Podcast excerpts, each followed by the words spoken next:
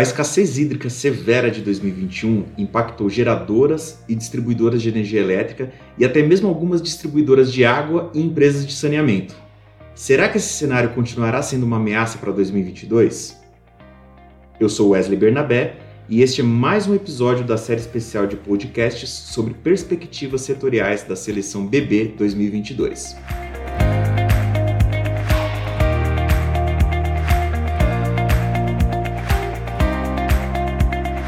Hoje nós vamos conversar com Rafael Dias, analista dos setores de energia elétrica e saneamento do BB Investimentos. Seja bem-vindo, Rafael. Olá, Wesley. Obrigado. Rafa, vamos começar falando da escassez hídrica. Qual o cenário e as implicações para as companhias do setor em 2022? Esse é um bom ponto de partida para falarmos do setor, Wesley, visto que foi o fato mais marcante de 2021 e que mais impactou as companhias do setor. A hidrologia no Sudeste brasileiro foi a pior dos últimos 90 anos e impactou diretamente a geração elétrica no Brasil, porque essa é a região que concentra as, as principais hidrelétricas do país com reservatórios. Com a seca, parte dessas usinas ficaram indisponíveis, impossibilitadas de gerar energia, e nós tivemos que acionar praticamente todas as termoelétricas do, do parque gerador brasileiro, que possuem um custo de geração bem alto, devido à necessidade de comprar os combustíveis que as abastecem. Eu entendo que a maior parte do impacto sobre as hidrelétricas já aconteceu no terceiro trimestre de 2021, que de lá para cá houve uma melhora na hidrologia os preços à vista de energia já recuaram bastante e com as medidas para economizar reservatórios em andamento também pelo setor, desenha um cenário mais benigno para 2022. Inclusive, eu acredito que este seja um bom momento para entrada nas ações de geradoras com foco na, na fonte hídrica que elas sofreram uma queda muito forte em 2021, e esse é o motivo por escolhermos a AES Brasil como uma das indicações de compra para 2022. Legal, Rafael, obrigado. Você comentou sobre geração e em relação às distribuidoras e empresas de saneamento. Como você vê esse risco e o cenário para 2022? Em relação às distribuidoras de energia, elas são as responsáveis pelo pagamento dos combustíveis utilizados pelas usinas termoelétricas que foram tão acionadas em 2021. E esse custo só é repassado para as tarifas finais dos clientes com um ano de atraso ou seja, tem uma pressão no capital de giro e no fluxo de caixa dessas companhias.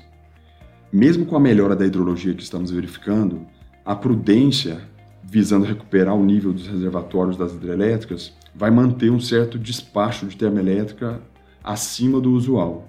Então, essa pressão no fluxo de caixa das distribuidoras deve se manter por mais algum tempo. Além disso, além das distribuidoras terem recuperado totalmente o volume distribuído que havia recuado na pandemia, o nível de inadimplência ainda se mantém um pouco mais alto que o histórico e deve continuar majorado em função das altas tarifas em prática no país, muito em função desse custo mais alto de geração e de outras pressões inflacionárias. O regulador tem atuado para mitigar esses riscos das distribuidoras, que são responsáveis pela arrecadação de todo o setor elétrico e repasse para os demais segmentos do setor, inclusive tem anunciado uma operação de crédito para socorro do setor já para o começo de 2022. De maneira geral, esse cenário está sob controle, mas nós não escolhemos nenhuma distribuidora de energia elétrica para a seleção BB 2022. Já em relação às companhias de saneamento, elas também recuperaram totalmente queda de volume no período da pandemia, mas também continuam sofrendo um pouco com a maior inadimplência. Mas em geral não foram afetadas pela escassez hídrica, salvo algumas questões isoladas, como o caso de Curitiba.